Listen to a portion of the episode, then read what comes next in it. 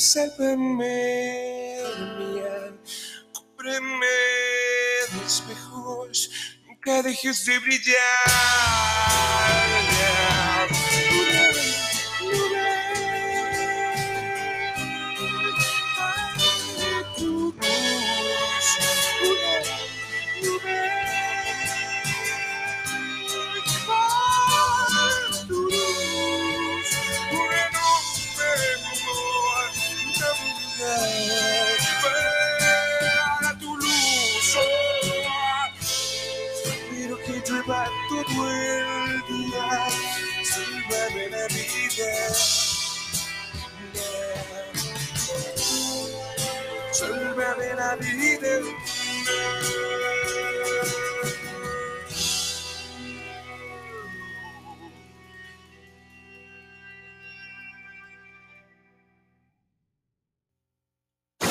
Existen dos maneras de ser feliz en esta vida.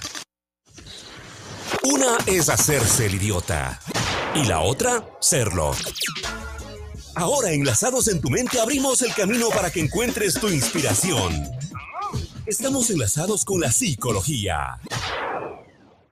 Enlazados con la psicología en lunes 10 días en abril. Está ya con nosotros acá para eh, conversar sobre este tema que habíamos estado topándole ya en, previo al, al inicio del programa. No, no, en el inicio del programa lo íbamos topando, de el ego, el orgullo, tiene que ver to- todo eso, si el ego, el orgullo, ya nos va a contar ahora eh, el psicólogo clínico que está ya acá desde GEMS, nos acompaña y le damos la bienvenida ahora. ¿Quieres decir algo antes tú?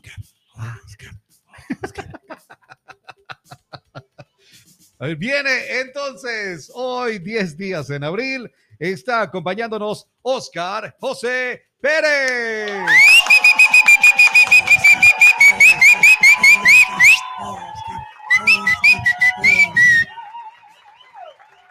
Hola, hola Oscar, ¿qué tal? Buen día, ¿cómo estamos? Bueno, sí, y buenos días a todos. Siempre es un gusto poder compartir nuevamente estos espacios que nos ayudan a cuestionarnos sobre nuestra salud mental y su importancia, de cómo día a día nos puede ayudar a construir un sujeto eh, saludable emocionalmente. Sí, ese feo eh, eco, mm, dame consiguiendo una cinta para ponerle aquí y que no vuelvan a... Póngale de nuevo para que se escuche como radio, si no, no se escucha como radio. ¿Quién? Póngale ¿Serio? qué. ¿Serio Póngale de eso? nuevo, eso, ahí está.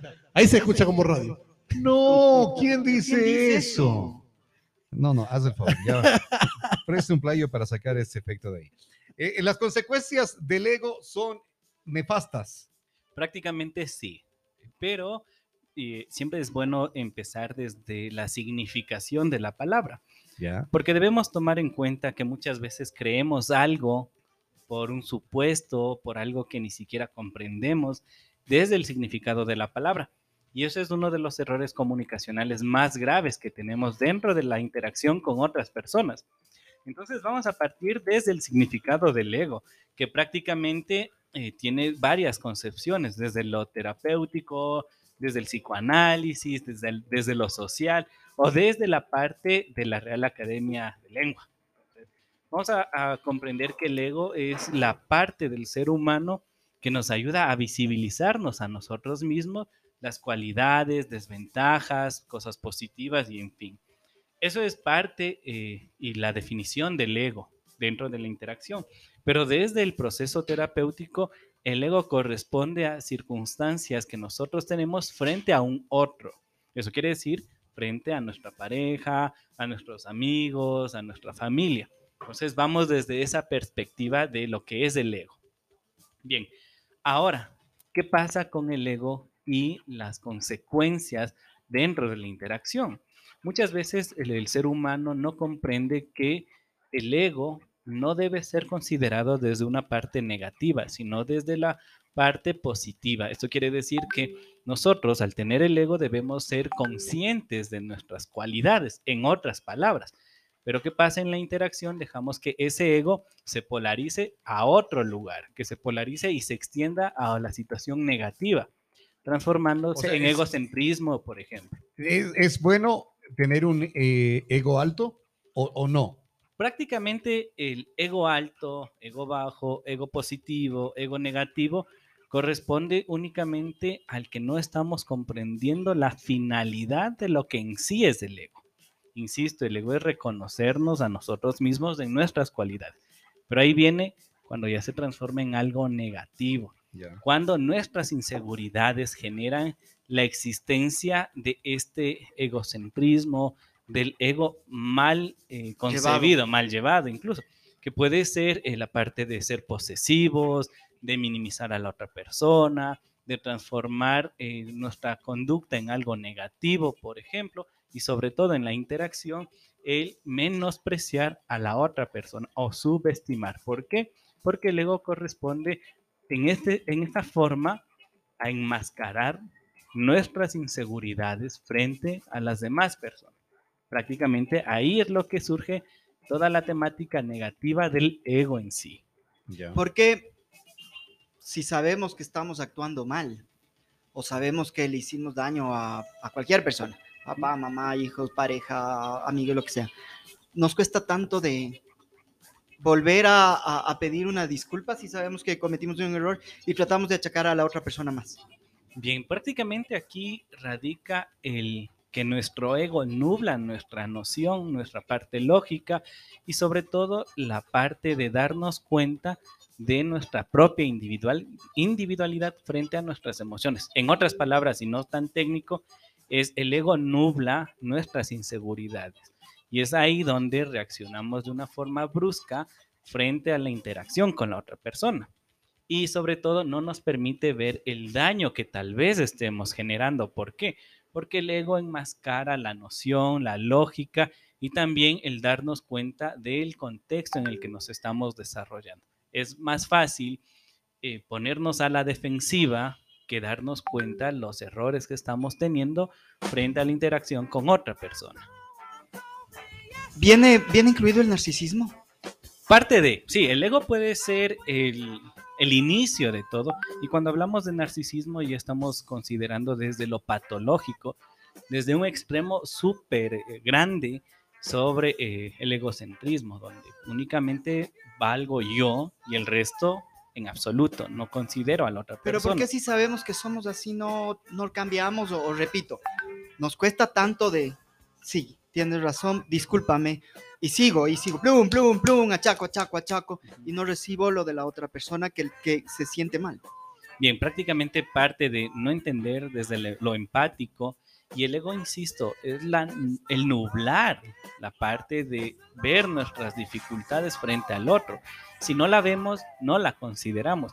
Y si no consideramos eso, tampoco le tenemos consideración a la otra persona.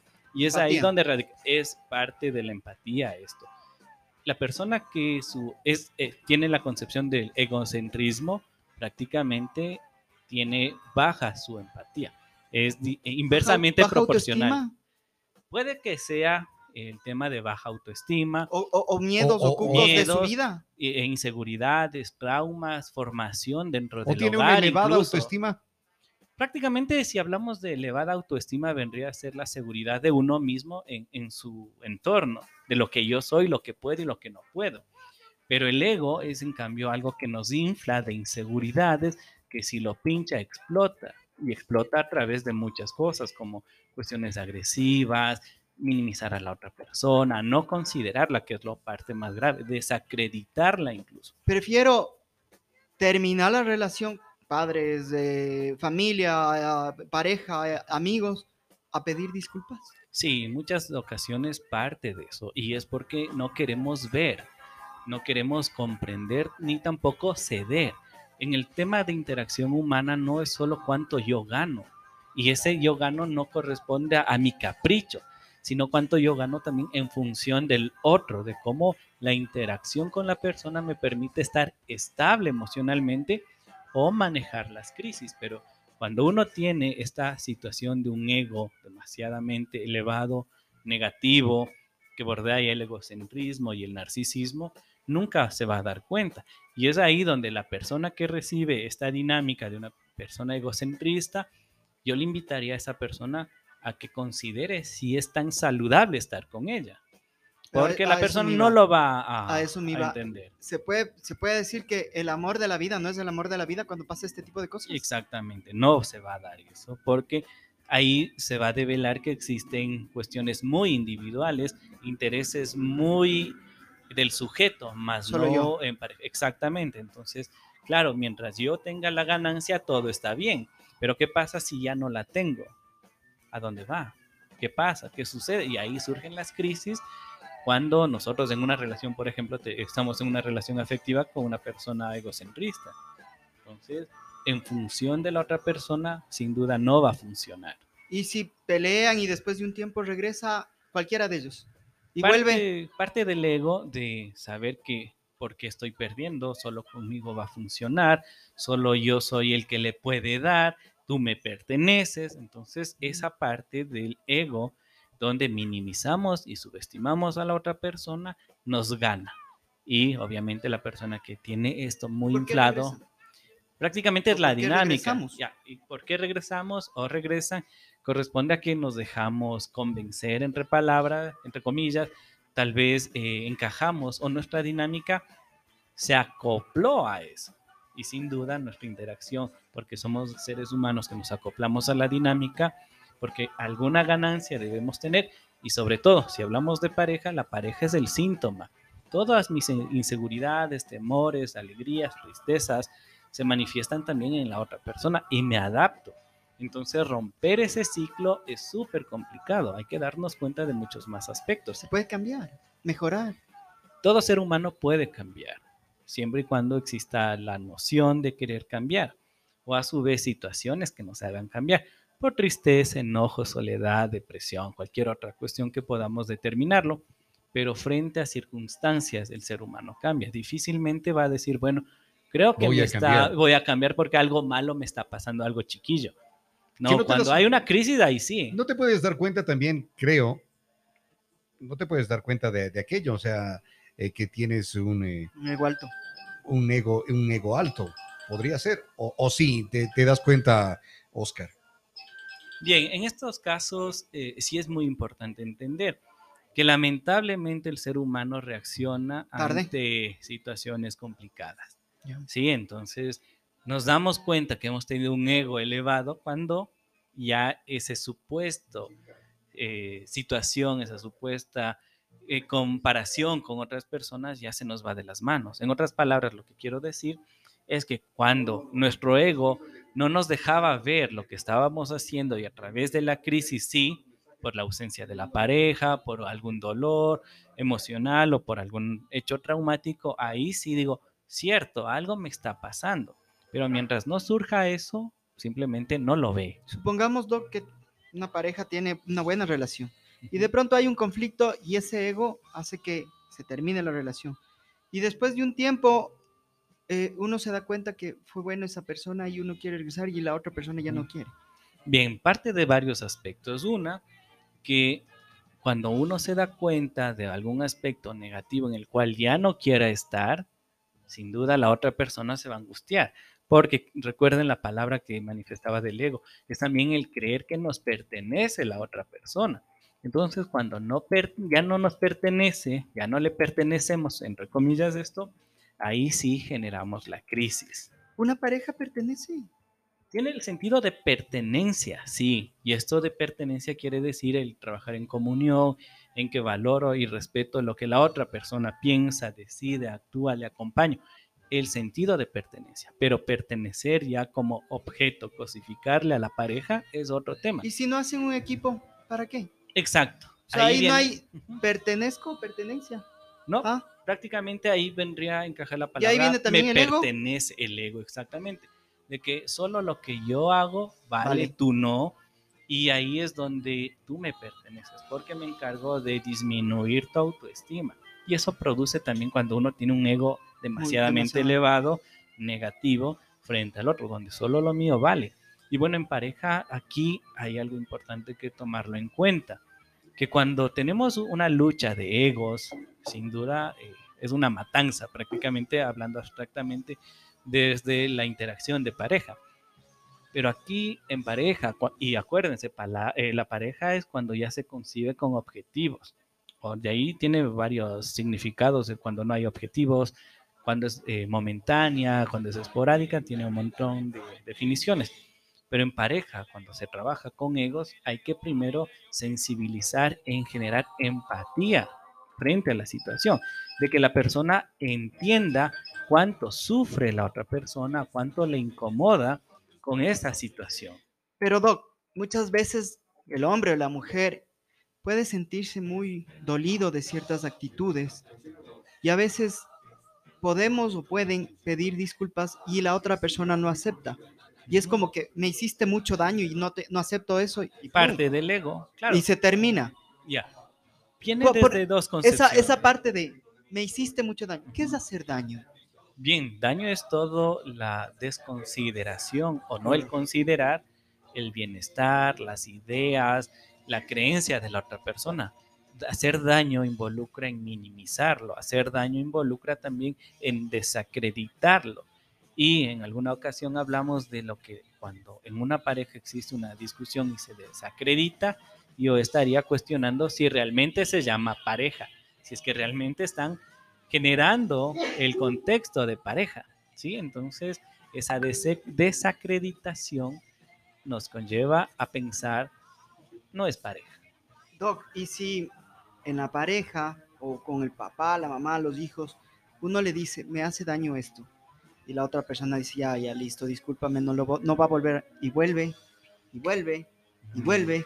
¿Qué pasa? ¿El ego también funciona Haz lo ahí? que dijo eh, nuestra amiga cuando vino, ¿te acuerdas? Eh, Terán, Mía Terán. A la mía. Mía Terán, que decía, esos son solamente pies de página. Pies de página. Y cambias la historia y ya no sigues escribiendo de, de- de esa historia más. En eso es importante el poder darse cuenta uno también, porque, que sea, hace un momento el tuco decía, es que vos tienes un eh, ego altísimo, vos eres orgulloso, a vos no te gusta pedir perdón. Digo, Yo, yo- le decía a Robert, yo no sé cómo la Verito le ha aguantado 25 años, porque este man es, pucha, le digo, este man es narcisista, porque no pide disculpas. Pero es que eh, co- considero que uno sí tiene que pedir disculpas cuando ha hecho algo mal. Es que no, yo, yo no hago nada. Bueno, mal, es que, dice. claro, hay- Eso es ser narcisista. Bueno, parte desde Pero lo espérate, individual. ¿no? déjame decirle ahí cómo es. Porque digo, uno quizás no se puede dar cuenta o sí se da cuenta uno. Sí se da cuenta. Sí, es innegable ese tema, siempre nos damos cuenta, pero el hecho es que nos gana nuestra individualidad, el ego, que en este punto el ego no es malo. A, la ver, polarización de a- ese ego, que- sí. a lo que me, a lo que me iba yo, por, por eso decía, y, y el tuco, y que vos, eh, trato de hacer las cosas siempre sin hacer daño a otra persona. Trato de hacer daño a otra persona. Tuco dice, eso pensamos. ¿Se da eso de que Sí. nosotros tratamos de, de, eh, eh, pensamos que hacemos las cosas sin hacer daño, pero sí le vamos lastimando a alguien? Claro, porque no comprendemos la individualidad del otro, de tal vez su sensibilidad, porque creemos que en el común denominador son como nosotros. A nosotros nos gritan y no pasó nada. Pero ¿qué pasa si le grito a No. otra persona? No, es que capaz que No, a nosotros también yo si no nos les- gritan. No no- les grito a los señores. No, este man es, este man es buen, no les buen, di- grito. buen director, buen, buen jefe. O sea, ¿para qué? Solo una vez nos gritó. Solo una sola vez dije, hijo de Dios, bravo ha sido. Porque se merecía. No, Claro. No, y sí. Ah, Es que aquí viene este tema, ¿no? El que primero debemos considerar el cómo llegar a la otra persona. Y ahí viene el dominio de la interacción, de cómo mi salud emocional se manifiesta en la interacción de la persona. Eso ya es otro tema un poco más complejo, pero en este caso, desde el ego es eh, vernos a nosotros mismos en función para hacer bien las cosas. ¿Por qué, por qué cuando estamos enojados, lo que le decía hace, hace ocho días atrás, primero lo, cuando yo decía, ¿no? cuando estamos enojados del corazón y toda la, toda la vaina esa. Pero ¿por qué cuando estamos enojados no podemos tratar bonito a la otra persona? Porque me incluyo, porque muchas veces también se lo hace, pero uno trata de cambiar esa parte, Sí, sí tratas de hacer. pero No, no, no me mates de iros. O sea, en vez, normalmente en una pareja, hola, mi amor, mi vida, mi tesoro, lo que sea. Ya. Pero cuando estamos enojados es decirle con Federico. el nombre Ya. exacto. Federico, Ya. como la doña Florinda al Kiko. Claro, ¿no? hay- Federico. hay parte y ahí no, no tratamos, oh, mi amor, estoy enojado. ¿Por qué no podemos hacer esa parte? Porque porque, eh, se eh, a polariza ver. el ego. Eh, a la otra persona, estamos siendo pareja, ¿ya? Vos vienes y dices, vienes y dices, eh, a ver, di, di, di. Mi amor, Pero Mi continúa. vida. No, continúa. Estoy, estoy qué? Estoy enojado. ¿Pero por qué? ¿Pero por qué? ¿Por qué me hiciste Pero esto? hablemos. ¿Por qué me hiciste Pero esto? hablemos. Hablemos, Pero di- exacto. dime- y ahí dime viene, qué. me hiciste. Pero dime qué. Y no. ¿Pero y qué no, te hice si no te hice nada? Sabes, exacto. Es que no te hice nada. Es y que no te hay- gana, te pones Robert, así. Exacto. ¿Qué hiciste? Exacto. Reconoce Viene la palabra, viene la palabra. Y ahí me va- hiciste. Me hiciste. Y no es que me hizo. Bien, Yo dejé que pase eso y ahí me comienzo a enojar. ya, bien. Todo ese tiene un contexto histórico de desarrollo, pero vamos a la No, parte ¿no únicamente del... No, histórico. Ah, ya, ya. Vamos a, a la parte esencial de aquí. Y respondiendo la- a las dos circunstancias, es porque en su momento nos gana el ego de visibilizarnos a nosotros mismos sin ver a la otra persona. Entonces mis emociones priman y son esenciales frente a eso. No me doy la consideración de un otro. Por eso solo veo el cómo yo me siento.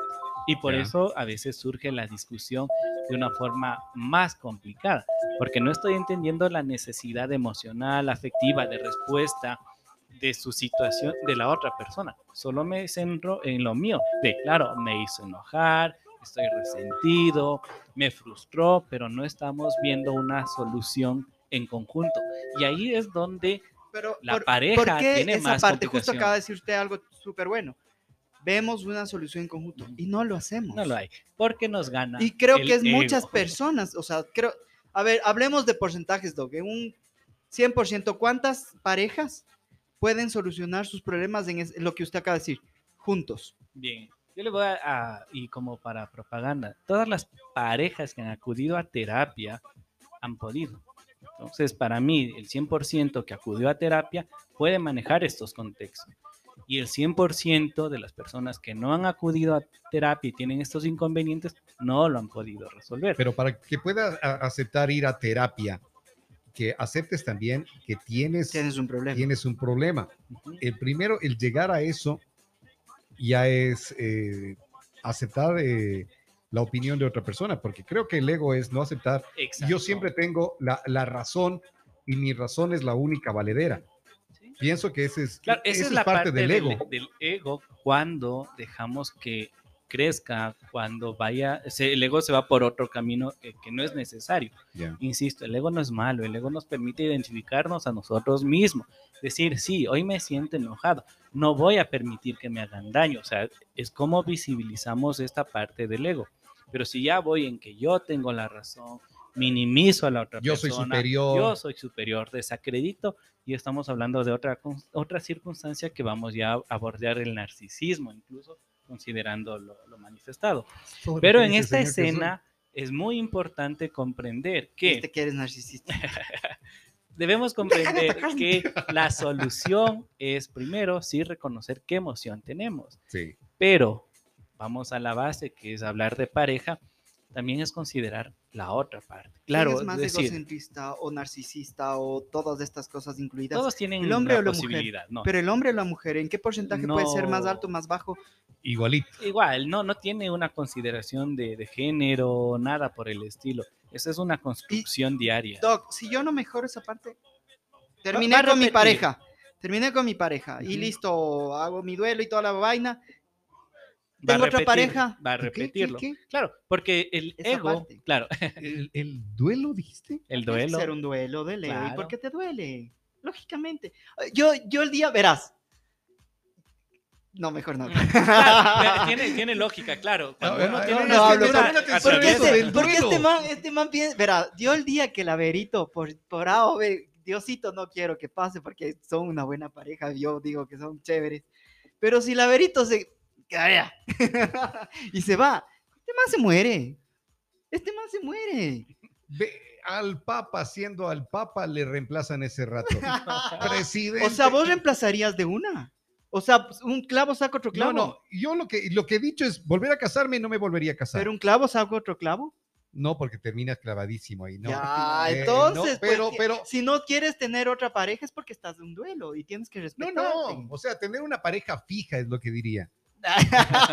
O sea, volver a estar así como con la Vero y ya no lo haría. O sea, y hemos conversado eso con la Vero, de, de que ella, por cualquier motivo, llegara a faltar, en, en la, en la relación, por cualquier motivo que sea, le he dicho, o sea, quedarme solo no me quedaría solo, Claro. pero Yo pienso eso, tampoco volvería a tener una relación eh, Tan, ta- tan, tan formal, estable. tan estable. O sea, vos pensarías en cada uno, cada uno. Exactamente. Vamos a un ¿Por qué? tema. A ver, ya Pero que- ese es ser egoísta. Eh, no, no, no, no, no. El, de- el hecho de ir construyendo, superando, manejar el duelo, te hace una, una forma de, sí, mi ego hace que resuelva conflictos, pero ya bordearlo al egocentrismo es otro tema ya un poco más a lo patológico, a las inseguridades y traumas no resueltos, porque el ego, y repito, hace que nos veamos a nosotros mismos. Pero ¿qué pasa en esto de repetir? Es un, cu- cuando usted juega 40, el que no sabe repite. Claro. Pero en la vida, el que no resuelve repite y va a seguir en ese problema. Entonces la persona debe entender que no es la pareja la responsable, Soy yo. es uno mismo. Y ahí eh, se aborda y se trabaja sobre el ego de ese ser. Algún momento, Pepe, Pepe Jaramillo, que a propósito estará mañana con nosotros, él nos decía que las mujeres o los hombres dicen, ah, es que todas las mujeres o todos los hombres son iguales. Y dicen, no, tú eres el que vas buscando mujeres o, Yo en, este ese caso, hombres les, iguales. les preguntaría, ¿qué tipo de persona está eligiendo? Claro, que vas Y la eligiendo. ele- elección y la decisión parte de uno. Y ahí es donde uno falla. Porque hasta en el pelea o la relación yo-yo que, que tienen este dispositivo satelital que es van, vuelve, si se va, vuelve, si se va, vuelve, eh, ya es ya es dañina también y, y- la, la- la persona tiene que irse dando cuenta de aquello, de, de todo lo, lo mal que pudo haber eh, estar haciendo. Claro, es cuando nuestro ego genera daño a la otra persona, Ujú. ya, tal vez por eh, la devoracidad, que es una palabra prácticamente analítica, en la cual más me importa dañar a la otra persona que yo curarme. ¿Y por qué, por qué siempre decimos que puede pasar más a las mujeres que a los hombres? Porque somos machistas, Sí, tiene un contexto. Claro. Porque a los hombres también les pasa. Sí, pero el hombre todos. no acepta. Claro, o sea, Prácticamente. es ahorita, que ahorita es un mismo acabo de leer un social. tweet. Ahorita acabo de leer un tweet. Si una mujer lo escogió a usted, valórela. No sabes lo difícil que es escoger a uno entre 15. ¿Por qué? ¿Por qué es tan machista esta parte? Sí. O sea, el hombre tampoco no puede tener esta oportunidad. Pero eso no me suena machista, eso me suena más bien a... Porque, ¿cómo? feminista. ver, claro, y claro. verás que lo escribe un man, un man que le sigo en, en Twitter. pero... Y dice- mm, A ver, léelo otra vez. Si una mujer lo escogió a usted, ¿Ya? valórela. ¿Ya? No sabes lo difícil que es escoger a uno entre 15. ¿Por qué? O sea, el hombre no puede escoger entre 15, a uno entre 15. ¿Por qué esa parte de a mí la mujer sí puede, el hombre no puede? ¿Por qué el hombre es el, el- el que traiciona? ¿Por qué el hombre es el que pega? ¿Por qué el hombre es el que te trata mal? Si la mujer también lo hace. Ujú. Entonces, si hay muchos, mu- dicen que somos misóganos. Mentira. Mentira. Porque la mujer también lo es. Sí, prácticamente, y bueno, un poco más allá de un, algo social, el machista, eh, bueno, es una construcción, pero quien transmite el machismo es desde el Sí, hogar. es claro. Entonces también a muchas ocasiones transmite incluso la propia mamá, Sí. desde niños, donde no nos enseñan ni a alzar un plato. Y esto es algo trillado también, pero parte desde el hogar. Entonces, es muy, muy controversial todo también, pero en este caso, ah, retomando la parte del egocentrismo, del ego, y las consecuencias pueden ser muy terribles, eh, el ego, porque eso desencadena un millón de cosas patológicas, impulsivas, incluso las celotipias puede ser parte de eso, incluso el narcisista tiene esa consideración, pero desencadena circunstancias emocionales muy complicadas cuando no son resueltas desde su origen o visibilizamos la terminología de ego como algo positivo que nos ayude a crecer visibilizando a nosotros mismos para que no nos haga daño, nos frustre, no exponernos a un riesgo, pero también enseñar a que luego de eso también eh, debe existir la empatía por otra persona y de esa forma manejar y crecer en la dinámica, sobre todo en la de pareja. Yo estoy muy en desacuerdo, o sea, yo respeto mucho a la, a la mujer feminista, pero a la mujer feminista que en realidad está luchando por su, por su parte de mujer, no a la mujer que te ensucia las calles y dicen yo soy feminista. No a la mujer que, pucha, le pegas al hombre y dice yo soy feminista porque no me dejo. O sea, debemos ser de parte y parte, ¿no? Práctica igual. Y ahí viene el ego, porque claro, la- Ah. yo pienso que las feministas tienen el ego demasiado alto. Todas las circunstancias, Narcisistas. sean sociales, de la vida, cualquier cosa, es negativo. Claro. Lo importante es tener un Y, equilibrio entre Doc, todos. y si yo, si yo soy egocentrista, narcis- narcisista, narcisisto, narcisista, mis hijos, son, ellos absorben en lo posterior alguna circunstancia.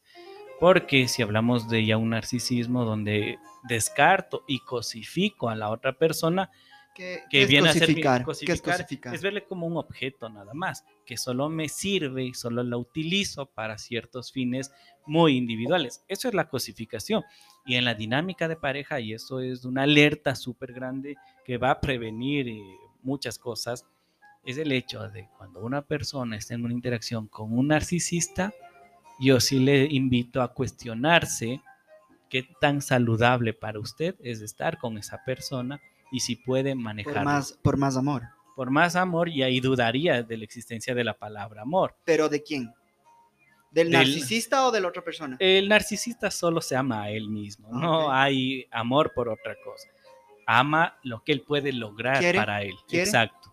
Entonces, querer como objeto tal vez. Pero más allá, amor, no. amor, amor, amar, no. A él mismo, ¿sí? O al objeto, prácticamente. Pero a lo que ¿Pero por qué me convierto en narcisista? Es una ¿De dónde viene? Es una estructuración psíquica desde el nacimiento. Ah, desde el nacimiento. Exacto, no es de un día al otro me, me llamo narcisista. Entonces, bueno, desde la estructuración psíquica vamos a determinar que es desde el primer objeto de afecto, que es nuestra mamá, cuando nos da lactancia, y cómo vamos creciendo, y cómo la estructura y el entorno nos va formando. Y a veces ya se instaura todos esos temas. Un poco más complicado porque el narcisismo ya consider- se considera dentro de lo patológico. ¿Qué incluso. significa en una pelea que la otra persona le diga, ah, es que yo tengo la culpa? No, es que yo no sirvo, es que yo soy narcisista, es que yo... ¿Qué significa esa parte? Prácticamente es el tema de ¿Ego también? Ego, de buscar una manipulación, Ah, buscar manipulación, otra- otros aspectos, claro, que es un tema extremadamente amplio el hablar de la interacción entre un narcisista con otra persona. Es muy complicado. Porque nuestros padres también lo han hecho.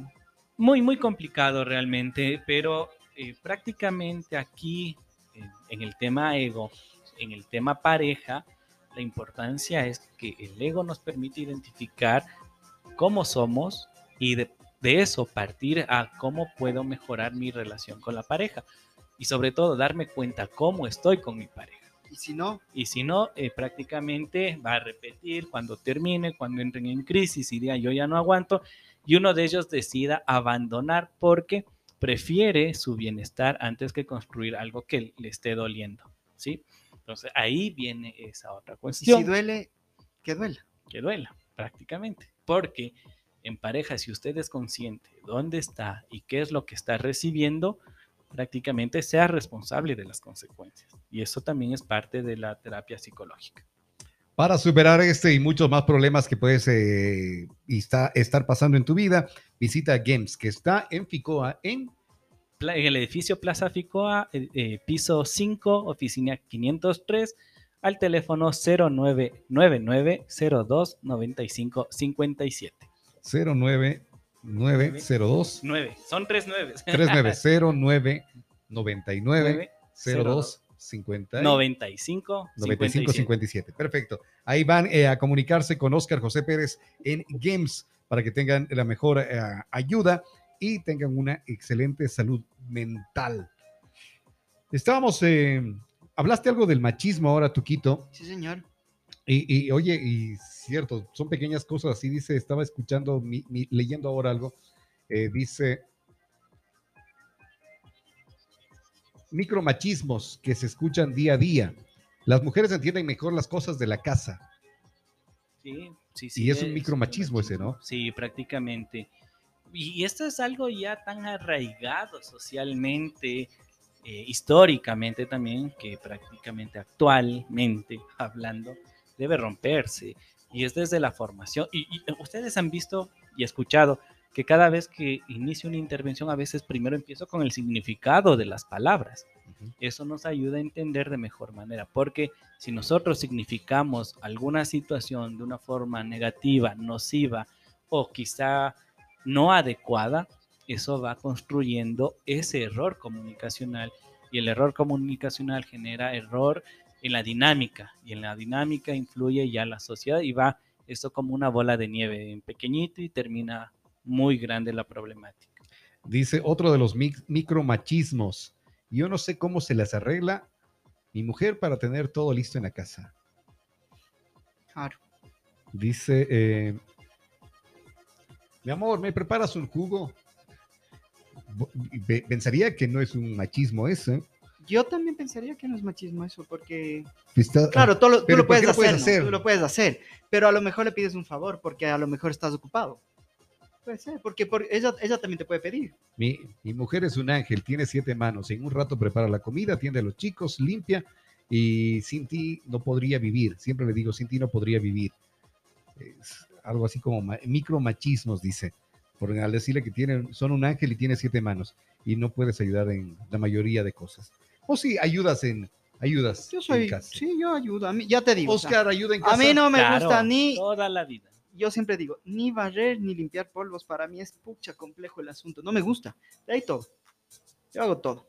Pero ya. Ay, bueno, como a todos les gusta cierta cosa, otras las disfrutan, otras les Ponte, no. hay, hay personas, hombres o mujeres, que les encanta limpiar el baño y todo. y A mí no. A mí no me gusta. Me toca hacerlo.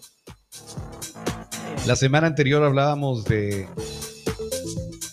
si las mujeres, por hacer esos trabajos en casa, debían ser remuneradas. Sí, yo pienso que sí, una parte sí. Sí, yo Oscar también piensa sí. que Yo sí. creo que en el hogar es una comunión y todos deben hacer de todo. Pero eh, Organizarse. ya, para de que acuerdo, de acuerdo en aquello. Vas haciendo las cosas, vas ayudando, vas apoyando, que se mi esposa cocina, yo lavo, alguna cosa así, vas, vas compartiendo. Pero eso de que tenga que recibir una remuneración por las cosas del hogar, Bueno, debe ser contexto. Si, si uno de los dos no trabaja, también puede compensar de otra manera. Son dinámicas muy eh, sensibles a muchas cosas, pero yo creo que tanto así de tú pagas y esto sería como algo, un error, porque estamos cosificando a la persona. Lo que yo sí creería es sentarse a, a- a conversar y decir, bueno, tú haces esto, yo hago esto, y así estamos a la par. porque tienes un hogar, tú vives solo, Solo. con tus, con tus perritos y tienes que hacer todas las, las cosas. Claro. claro. Tienes que hacer todas las cosas, tienes que eh, tener tu casa bien y todo. Entonces, ¿por qué si ya llegarías a, a vivir con una pareja, vas a tener que dejar de hacer lo que haces No, para que la otra persona no, haga? no, no. Y peor tampoco el si la otra persona hace, empezar a pagar, porque ahí creo yo, mejor te tienes una, eh, una ahí, persona. ahí vendría así, se está transformando en algo diferente. En la comunión del hogar todos son todos tienen que cooperativos, Claro. Todos tienen un objetivo. Lo malo, lo malo creo que cuando, cuando uno puede estar en pareja o, o- o vas a donde algún amigo que te invitó a comer, tú no hagas algo, porque por algo te están invitando. Me parece injusto muchas veces, ponte que se ha hecho parrilladas con, con amigos, que solo ciertas personas hagan ciertas cosas. Y hay otros que no hacen absolutamente nada y les gusta que sean, son servidos. Entonces, si tú vas a una casa, al menos a mí me enseñaron eso, ayuda. Yo a la casa que voy, siempre, a mí me fascina lavar los platos. Siempre lavo los platos, siempre, siempre, me encanta. Pero hay otros que te juro que no les gusta hacer nada, son servidos. Y yo muchas veces les he dicho, sírvete vos o haz vos, también Claro. tienes pies, tienes manos, haz. Pero cuando, en cambio, pueden ir a tu casa y, y, y te, ponte, ya digo, yo a mí no me gusta limpiar polvos ni barrer. Para mí es muy difícil esa parte. Y pueden llegar a mi casa y capaz que si ven algo sucio y me digan, oye, pero qué sucio está, entonces ayuda. Pero barre. ¿no? A la Fati hay que decirle. Ella no, no le gusta barrer tampoco. De, esto, eh, de vez en cuando póngase en el lugar del otro y entiendan que lo que para ustedes no tiene ninguna importancia, al otro puede doler un montón. Y eso no significa que esté exagerando. Empatía se da. Empatía. Habíamos hablado de este tema también ya con Oscar José Pérez. Gracias, Oscar. Gracias, Doc. Estuvo aquí con nosotros en Retumba desde Games.